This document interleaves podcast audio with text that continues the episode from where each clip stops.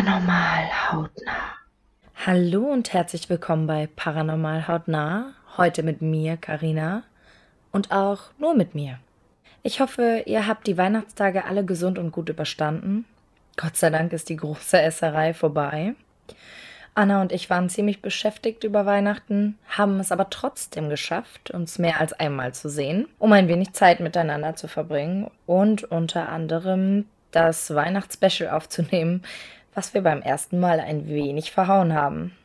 Die heutige Folge muss aus Zeitgründen leider ohne Anna stattfinden. Ich habe mir aber ein Thema ausgesucht, auf das auch sie sich total freut. Denn im heutigen Special wird es um die Herkunft, die Bedeutung und die Mythen der Rauhnächte gehen, in denen wir uns genau in diesem Augenblick bereits befinden. Bevor ich das Thema jedoch vertiefe, wollte ich mich erst einmal bei euch bedanken für die absolut großartige Vielzahl an Teilnahmen an unserem Ist das wahr oder erfunden Quiz zum Weihnachtsspecial. Super viele von euch haben fleißig abgestimmt und wir konnten euch mit der einen oder anderen Geschichte auch auf die falsche Fährte locken. Gerne könnt ihr immer noch im Nachhinein abstimmen. Schreibt uns aber dazu bitte eine DM. Denn die Stories sind aktuell nicht mehr aktiv, sind aber gehighlightet in unseren Weihnachtshighlights, sodass ihr immer noch darauf zugreifen könnt. Dann starten wir jetzt mit dem Thema Rauhnächte. Die Rauhnächte werden nach alter Tradition auch die zwölf heiligen Nächte genannt. Ihren Ursprung haben sie in der vorchristlichen Zeit so glaubten die Menschen damals, dass in den oft kalten und stürmischen Winternächten böse Mächte wirkten, die ihnen schaden wollten. Die Rauhnächte sind mystisch und von uraltem Aberglauben beherrscht, und der Brauch entstand mutmaßlich daraus, dass das Mondjahr nur 354 Tage hat, das Kalenderjahr aber 365. Die übrigen elf Tage und zwölf Nächte fallen somit aus der Zeit, sodass Dämonen und Geister die Rauhnächte für sich nutzen konnten. Zur Mitte der Rauhnächte, sprich an Silvester, sollte dann die sogenannte wilde Jagd beginnen. Vielleicht sollte ich im Vorfeld erstmal berichten, wann die Rauhnächte überhaupt stattfinden. Sie beginnen zumeist am ersten Weihnachtsfeiertag und gehen dann bis zum Tag der Heiligen Drei Könige. In manchen Regionen ist das aber auch unterschiedlich denn die Zeiträume können variieren. Zum Beispiel fängt in einigen Regionen ähm, die erste Rauhnacht schon am 21. Dezember, also zur Wintersonnenwende an. Andere wiederum fangen eben mit dem ersten Weihnachtsfeiertag an. Die wichtigsten Termine für die vier Rauhnächte hängt halt wieder vom Zeitraum und der Region ab, sind der 20. und 21. Dezember, das ist die Thomasnacht und die Wintersonnenwende, wie eben schon angesprochen, der kürzeste Tag des Jahres. Der 24. auf den 25. Dezember, da ist bekanntlich Heiligabend. Der 31. Dezember auf den 1. Januar, das ist die Silvesternacht. Und der 5. auf den 6. Januar, da sind eben entsprechend die heiligen drei Könige. Wie eben schon angedeutet, zur Mitte der Rauhnächte, sprich an Silvester, soll eben die sogenannte wilde Jagd beginnen und die Seelen der Toten sollen Zugang zur Welt der Lebenden bekommen. Der Begriff wilde Jagd stammt aus der germanischen Mythologie und lässt sich auf den germanischen Gott Odin zurückführen, der auch wilder Jäger genannt wurde und mit seiner Frau eine wilde Jagd anführte. Diese Frau war keine andere als Frau Holle. Dabei bestand ihr Gefolge aus den Seelen der Toten. Das Totenheer saust hierbei durch die Lüfte mit starkem Wind, Gerassel, Geschrei oder Geheul. Mancherorts gilt die Zeit zwischen den Tagen oder galt, mehr oder weniger, heute wird das nicht mehr so ähm, ja, fokussiert, oder nicht mehr so akribisch durchgeführt, weil die Leute halt heute auch nicht mehr so abergläubig sind in der Regel. Ähm, jedenfalls galt früher mancherorts die Zeit zwischen den Jahren als so gefährlich, dass es besondere Regeln gab, die eingehalten werden mussten. Ich werde jetzt mal ein paar Regeln für euch aufzählen. Also man sollte keine Wäsche zum Trocknen aufhängen, vor allem keine Leinentücher, denn diese könnten sich in Leichentücher verwandeln. Auch das Bettzeug sollte nicht im Freien gelüftet werden. Dämonen könnten sich darin aufhalten und Krankheiten bringen. Man sollte für Ordnung im Haus sorgen. Unordnung und Chaos zieht die Dämonen an. Sowohl Finger und Fußnägel und ebenso die Haare sollten nicht geschnitten werden, da dies Unglück bringe. Es darf nicht gewaschen, gesponnen oder gemahlen werden, da sich in dieser Zeit das Schicksalsrad drehe und man dieses damit negativ beeinflusse. Neugeborene an einem Samstag oder Sonntag der Rauhnächte haben magische Fähigkeiten. Im Haus dürfen keine Türen zugeknallt werden, dies bringe Unfrieden im neuen Jahr. Verliehene Dinge sollte man unbedingt vor den Rauhnächten zurückverlangen, sonst müsse man mit Energieverlusten während des folgenden Jahres rechnen. Man sollte keine Hülsenfrüchte essen, sonst drohen während des folgenden Jahres gesundheitliche Probleme. Am Neujahrstag sollte man einen Teller Linsensuppe auslöffeln. Dann würde einem nie das Geld ausgehen. Kartenspielen während der Rauhnächte, vor allem in Verbindung mit Geld, führe zu unheimlichen Begegnungen.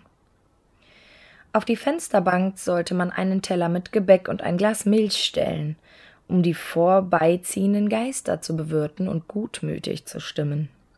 In der ersten halben Stunde des neuen Jahres sollte man unbedingt die Haustüre schließen und die Kellertüre offen lassen, damit das Glück durch diese ins Haus kommen könne. Am Heiligabend sollten die Türschlösser blank geputzt werden, das Ziel Reichtum ins Leben. Ledige Frauen sollten sich in der Thomasnacht verkehrt herum ins Bett legen, um ihre zukünftigen Mann ins Leben zu ziehen. Am 6. Januar müsse unbedingt die Weihnachtsdeko verschwinden, nur so könne man endgültig die Altlasten loswerden. Das waren jetzt erstmal die Regeln, die ich so gefunden habe die gängigsten, sage ich jetzt mal. Und der Legende nach steht jeder Tag der zwölf Rauhnächte für einen Monat des Folgejahres. Also sprich, der erste Tag der Rauhnacht gilt für Januar, der zweite Tag gilt für Februar und so weiter und so fort. Bis dann am Ende natürlich als letztes der Dezember folgt. Und jeder Tag gibt den Hinweis darauf, was im Monat des Folgejahres, also des kommenden Jahres, geschehen wird. Daher sollte man diese Zeit bewusst erleben und aufschreiben, was an den Tagen so passiert ist, um dann eben Rückschlüsse auf das zukünftige neue Jahr schließen zu können. Kommen wir jetzt zu den, dem Verhalten und den Ritualen, die es äh, möglich machen oder die, die die Rauhnächte mit sich bringen. Ähm, hier werde ich jetzt auch mal das ein oder andere erklären.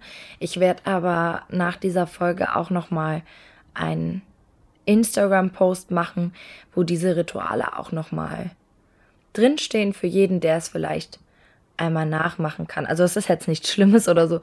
Das sind jetzt keine Rituale wie, ich weiß nicht, Bloody Mary oder ist das überhaupt ein Ritual? Ich habe keine Ahnung.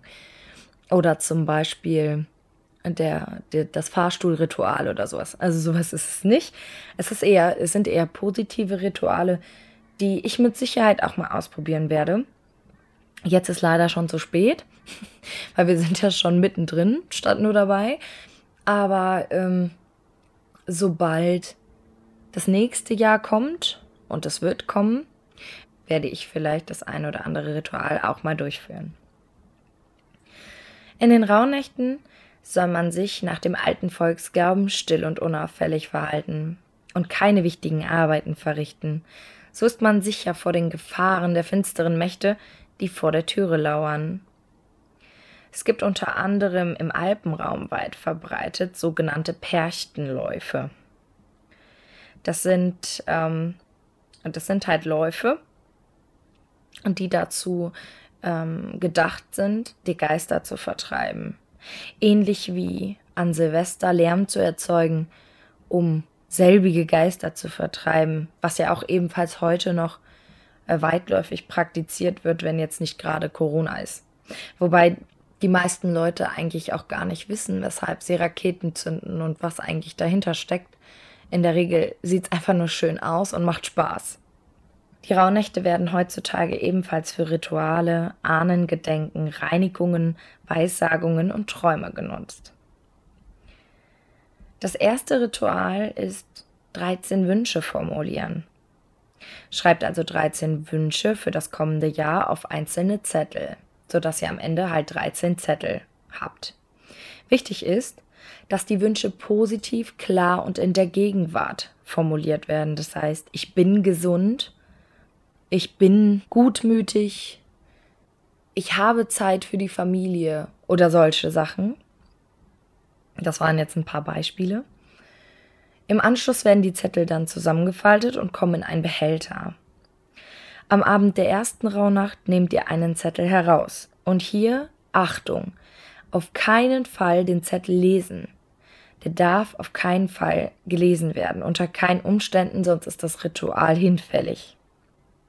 Jedenfalls nehmt ihr einen Zettel heraus und verbrennt ihn.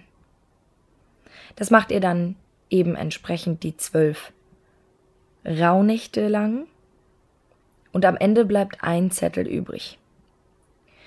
Und den darf man dann lesen und der Wunsch, der dort drauf steht, für die Erfüllung seid ihr im kommenden Jahr selbst verantwortlich. Des Weiteren gibt es noch das Thema Träume und Weissagungen, wo eben anhand der Träume, die man träumt in den Tagen zwischen den Jahren, äh, für Zukunftsdeutungen geeignet sind. Das bedeutet, ähm, man glaubt, dass die Träume die Zukunft vorhersagen, wenn man diese zwischen den Tagen der Rauhnächte träumt. Jene Träume, die man empfängt, sollen Voraussagen der eigenen Zukunft sein. Deshalb mache es besonders viel Sinn, auf die Geschehnisse im Traum zu achten und über sie nachzudenken. Da haben wir dann natürlich die Problematik, dass viele Leute sich nicht an Träume erinnern können. Also man weiß, dass man geträumt hat, aber man weiß nicht was. Aber vielleicht macht man das einfach mal. Wenn ihr euch so exakt an einen Traum erinnern könnt, den ihr geträumt habt, ihn einfach mal aufzuschreiben, damit man nicht vergisst und um zu schauen, ob sich dieser Traum vielleicht tatsächlich bewahrheitet im kommenden Jahr. Das sollte ich vielleicht auch einmal ausprobieren. Und dann gibt es noch das Thema Räuchern. Ich glaube, damit kennen sich gerade die Leute, die viel mit spirituellem zu tun haben, äh, gut aus. Ich habe aber für alle die, die eine Anleitung brauchen, auch nochmal eine Anleitung geschrieben.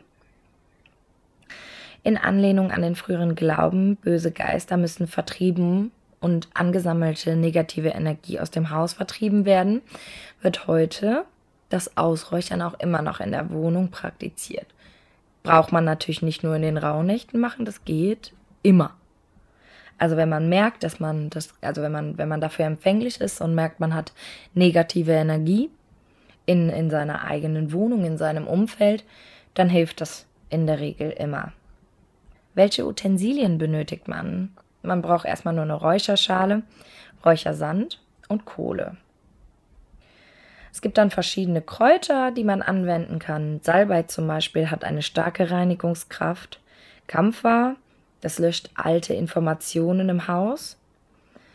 Angelika-Wurzel erhält die Raumschwingung. Weihrauch bringt Segen und erhöht die Energie.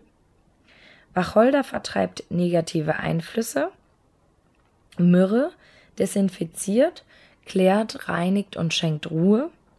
Thymian reinigt und stärkt die Energie und Styrax gibt Wärme und Geborgenheit und öffnet für die Liebe.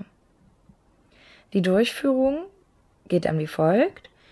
Geht in jeder Nacht mit der Räucherschale durch alle Zimmer, blast den Rauch in alle Ecken und stellt euch vor, dass sich alles Negative der Vergangenheit in ihm auflöst und daraus Positives entsteht. Formuliert eure Wünsche und Hoffnungen mit eigenen Worten. Widmet euch dabei in den ersten sechs Nächten dem alten und in den anderen sechs Nächten dem neuen Jahr. Es ist natürlich sehr darauf ausgelegt, wie man das Räucherritual in den Rauhnächten selbst praktiziert. Wie gesagt, ich werde die ganzen Anleitungen für die Rituale und auch den Hinweis zu den Träumen auch nochmal auf Instagram posten. Ähm, wenn ihr noch Wünsche, Ergänzungen habt, ähm, wenn euch solche Themen interessieren, dann sagt uns gerne Bescheid, schreibt uns einfach auf Instagram und schreibt uns, ähm, wie ihr Silvester verbringt.